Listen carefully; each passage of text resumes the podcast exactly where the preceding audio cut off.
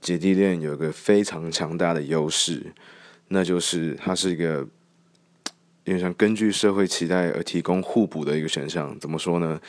因为照理讲，依照现在的社会架构，大家都会期待男生要照顾女生，也就是说，男生要养家，女生照哎，男生要负责打工作养家，他要负责做照顾的动作。但是自然法则跟我们讲，年纪大的要照顾年纪小的，所以姐弟恋是一个非常强烈互补的一个选择。我的第呃一第三任。女朋友就是姐弟恋，我那时候那一阵子也是我过得最舒服的一阵子，但后来因距离太远，远距离，所以没有成功。But 那个时候姐弟恋真的是感受到男生照顾女生，姐姐照顾弟弟的那种感觉，非常棒。